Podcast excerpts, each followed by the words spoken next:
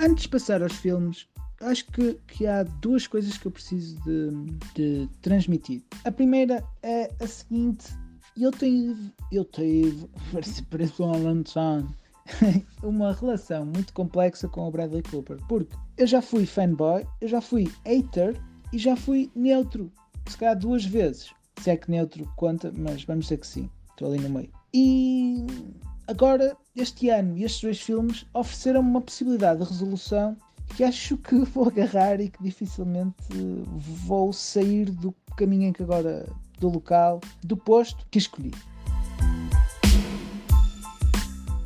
Este é um ponto. O segundo ponto é o Bradley Cooper teve uma fase da vida muito complicada, que era um consumidor de álcool e drogas, porque ele só atinge, só atinge êxito de uma forma clara aos 34 anos com a ressaca, porque ele com 29 andava todo arrebentado. Isto não sou eu que estou a inventar, foi ele que disse em entrevista, em que depois de uma noite em que andou a dar marretadas no chão para mostrar o conforto era, é que olhou para si mesmo e disse: é pá, se calhar eu preciso mudar qualquer coisa. Eu, se quiser atingir o meu potencial, eu tenho que controlar estes demónios, tenho que deixar de ser assim. E deixou de ser assim e demorou 5 anos a atingir o êxito com a ressaca. Porquê que estou a contar isto? As duas, porquê que contei as duas coisas? Bem, a primeira é para a do, do ciclo que eu tive com o Bradley Cooper, porque eu acho que é importante passar para esse lado a dificuldade ou a forma como, por vezes, tomamos posições em que dizemos eu sou pró esta pessoa e sou contra aquela e fazemos-lo sem, sem ver bem o que, que, que a pessoa está a fazer.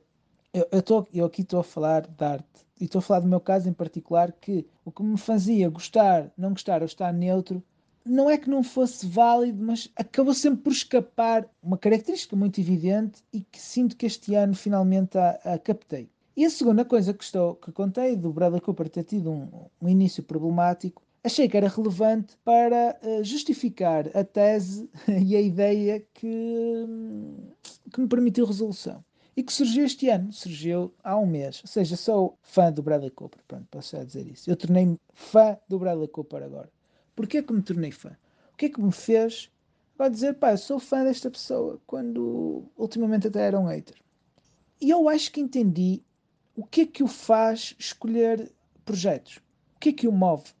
Porque quando, quando eu deixei de gostar e passei a, vamos dizer, a odiar, não é? para trazer para português, o que aconteceu aqui foi que o tipo de personagens que ele fazia inicialmente eram apelativas. Não sei se pelo boost da personagem da ressaca, que era alguém que existe para, para ser adorado pela audiência, porque de todas aquelas personagens é aquela que a audiência quer ser, porque tem toda a diversão e, não, e nenhum dos azares, e ainda por cima é o mais bem parecido.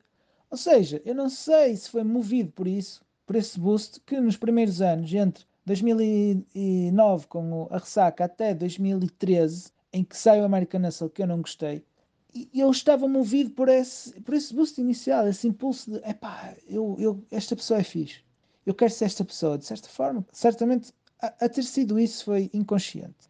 E depois, o que acontece com American Hustles e American Sniper e o Burn a ser na fase seguinte foi que eu senti que começou a haver uma perseguição enorme para ser nomeado para prémios e eu lido mal com isso porque começo a achar que toda a gente é quase sofre por muita gente começa a perseguir nomeações para Oscars, a escolher projetos que nem, não são bons nem fazem sentido, mas que, que, que são apreciados por quem vota nos Oscars, e, mas que os filmes não são bons. E eu reajo muito mal a isso. E acho que foi que criou esse hate. Mas aqui o que interessa é, o que, é qual foi a conclusão a que eu cheguei. O que é que agora me faz dizer que eu sinto que tenho uma opinião justificada? Que consigo dizer de forma clara, eu gosto do Bradley Cooper, porque é que gosto, o que me faz gostar, o que é que ele faz, por aí fora. Então é o seguinte, eu acho que o Bradley Cooper persegue versões dele mesmo. Só, só acha há um mês, como disse, porque foi preciso sair do Licorice Pizza para um bocado retroceder, retroceder a carreira. Que é, ok, esta personagem que ele, que ele interpreta, ou melhor, a personagem que ele interpreta no Licorice Pizza, chama-se John Peters, e é alguém que faz a audiência rir imenso, mas que aquilo que nos faz rir é o, um bocado o caráter awkward, em que ele é tão agressivo, é tão on the nose, é tão estranho, é tão desconcertante, que nós rimos do quão ridículo ele é. Mas temos medo dele ao mesmo tempo, porque ele é, parece ser capaz de tudo. Nós rimos de alguém que é capaz de tudo e que tem uma. Ah, ele é uma agressividade tal que parece que não há uma batalha que ele que não, que não vale a pena travar. Quer seja discutir qual o guardanapo a pôr numa mesa, isto não é uma cena de filme, só que estou a inventar, ou uh, qual a pessoa ideal para ser o governador da Califórnia, ele vai lidar com as duas coisas, vai se dedicar com a mesma intensidade e, e vai tentar destruir se tiver experiências diferentes da dele. Isto passa. Esta sensação passa. É um Terminator, é um destruidor. Mas ele sucumbe à sua tentação. Nós não o vemos do, a sucumbir durante muito tempo. Porque, imaginem, 20 minutos em que o Bradley Cooper e o John Peters estão no filme, 19 ele está no modo de destruição. Mas depois há um momento que surge a sua tentação, que são mulheres, e ele desliga completamente e torna-se outro tipo de pessoa que já não é, já não vende agressividade, é chato na mesma, é desconcertante na mesma, mas desliga. Ele está ligado até que a tentação o desliga. Ok, ele tem emoções muito concretas, muito explosivas, mas há uma coisa que o faz perder o controle, que ele próprio diz que aquilo lhe faz perder o controle e nós vemos. Agora, o controle que ele sente que perde é deixar de ser o maior otário da face da Terra, de ser um, um exterminador. Para aquela personagem, ele sente que perde o controle, porque o controle para ele é estar sempre, sempre, sempre com o pé no acelerador. E eu, quando saí Licorice Pizza, lembrei-me dessa, dessa da dependência que ele teve com, com drogas e álcool e de como ela aconteceu antes de ser famoso, que é até o oposto. E então comecei a retroceder, retroceder os outros filmes, quer os que eu gostasse ou os que não gostasse. E a perceber-me e encontrar essas nuances em todas as personagens.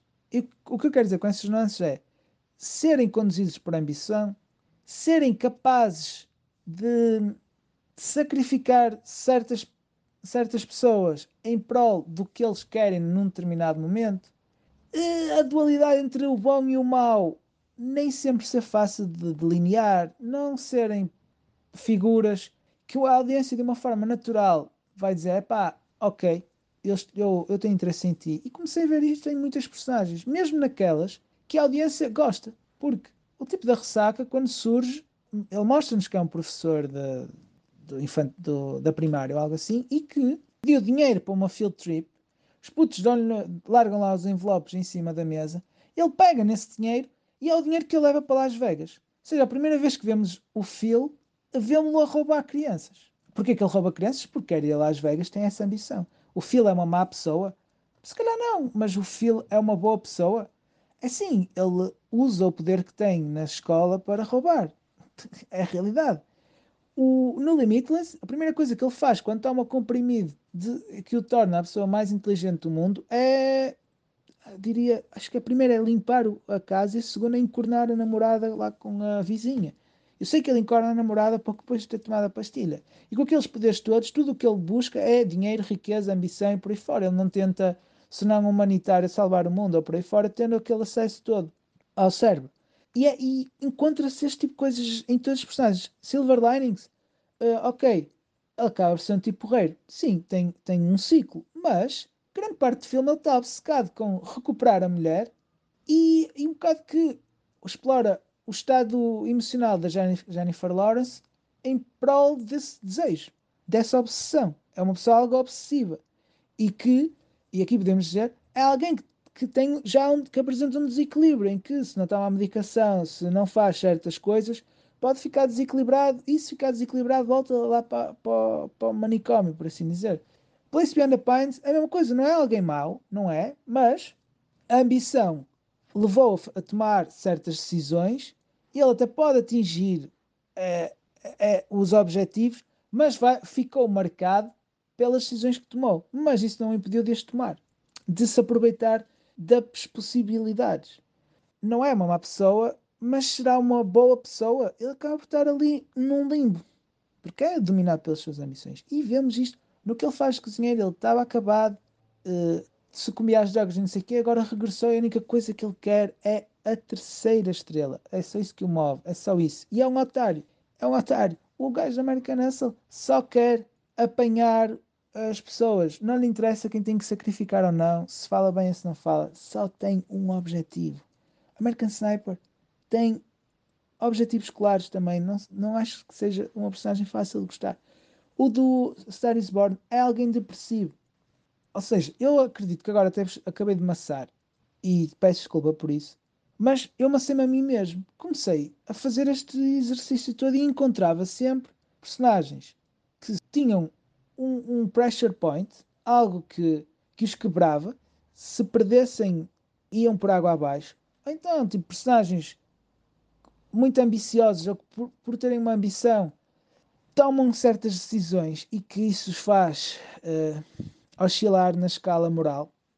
E, e, não conseguia deixar esta ideia, porque tudo estava a fazer sentido. Então, afinal, eu achava que ele perseguia nomeações para Oscars e queria ganhar isso, mas o que ele quer é, é explorar pedacinhos dele mesmo, o mal que ele, que ele guarda e que agora nunca deixa sair porque não bebe nem, nem se droga, mas que sabe que ainda existe e quer quer se meter em cenários em que interpreta personagens que ou deixam escapar ou que vivem nesta, nesta dificuldade de equilíbrio que ele também vive, que são ambiciosos como ele é, que unir as duas coisas, o equilíbrio e a ambição, nem sempre é fácil. Então foi fogo. Estou aqui a ver um ator que se está a abrir para a audiência de uma forma um bocado rara e diferente. Porque, porque me parece claro que ele é alguém que está mesmo a fazer estas coisas das versões, de versões dele em cenários distintos. Parece mesmo isso. É quase, se calhar, até lhe oferece, oferece algo terapêutico fazer isso. Ver o que seria se deixasse escapar. E quando vou para o Nightmare Alley, tinha isto. Tava, a única coisa que eu queria ver no filme era se esta personagem corresponde a este critério ou não. E quando o filme começa, era nítido que a personagem correspondeu ao critério. Porque a personagem dele é capaz de, de, de, fazer coisas difíceis de uma forma pragmática e natural. E ao longo do filme, vemos numa primeira parte alguém que se dá muito ao trabalho de resistir a certas tentações para ter controle sobre o que pode ser o seu futuro, sobre o, o mundo em que está inserido e como consegue conter essas tentações e ele ascende. Mas depois, depois está lá em cima, talvez por, por uma ambição excessiva de, de mais riqueza, ou para, agora que está bem, quase que limpar a alma de, de decisões passadas, a personagem acaba por perder o controle. E quando perde o controle, vai tudo por água abaixo. E, e é ver aquele filme e, e o que o faz perder o controle e, e como tudo acontece uh, o ciclo da personagem, sinto mesmo que, que esta ideia de que o ator escolhe personagens para testar versões dele mesmo é concreta, faz sentido e é por isso que eu quis fazer, quis fazer este episódio.